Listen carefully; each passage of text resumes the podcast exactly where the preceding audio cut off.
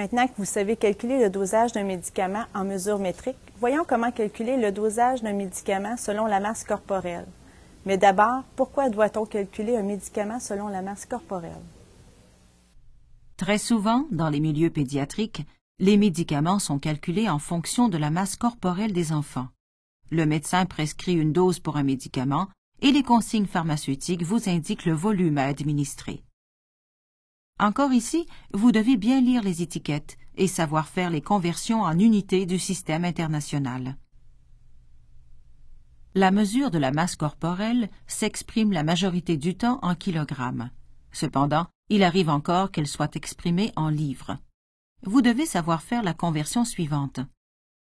2,2 livres, LB, égale 1 kg, kg.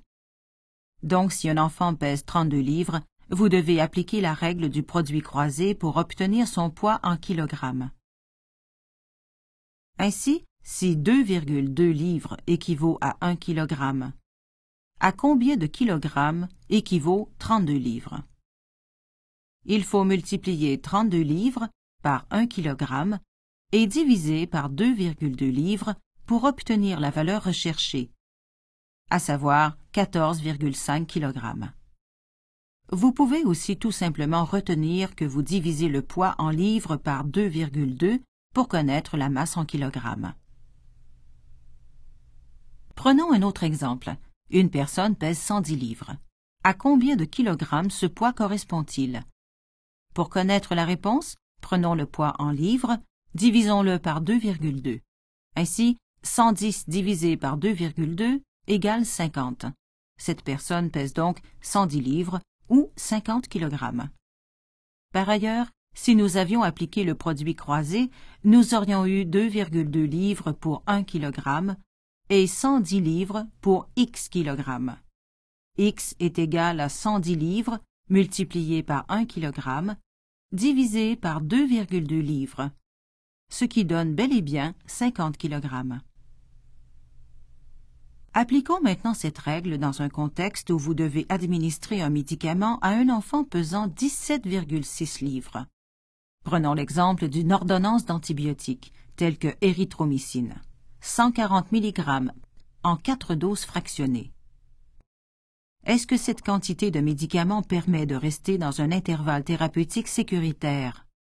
Comme vous le voyez sur l'étiquette, la consigne indique que la posologie usuelle est de 15 à 20 mg par kilogramme par jour. Voici les étapes à suivre. D'abord, convertir le poids de l'enfant en kilogrammes. Diviser 17,6 par 2,2, ce qui donne 8 kg, soit le poids de l'enfant dans le système international d'unités. Puis calculer le nombre de milligrammes que l'enfant doit recevoir.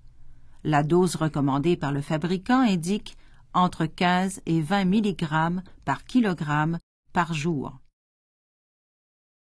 Or, si pour chaque kilogramme on peut donner 15 mg, combien de milligrammes donnera-t-on à un enfant qui pèse 8 kg Une fois de plus, c'est la règle du produit croisé qui s'applique.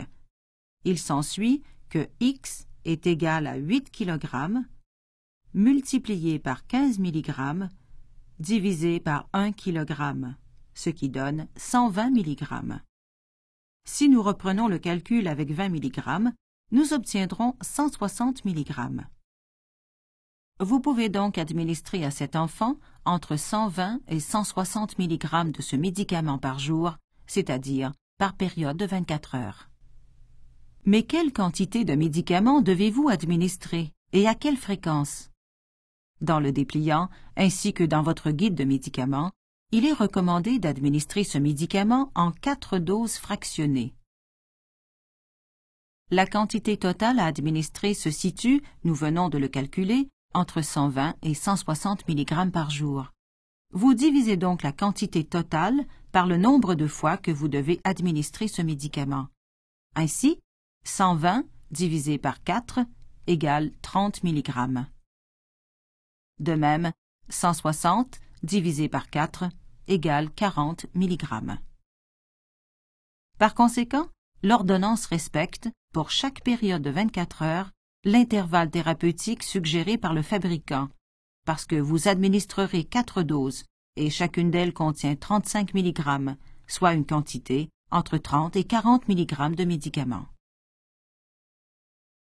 Enfin, rappelez-vous que vous n'administrez pas des milligrammes, mais bien des millilitres, car un médicament s'administre toujours en volume, c'est-à-dire en millilitres. La règle qui doit être appliquée pour obtenir le dosage est celle du produit croisé.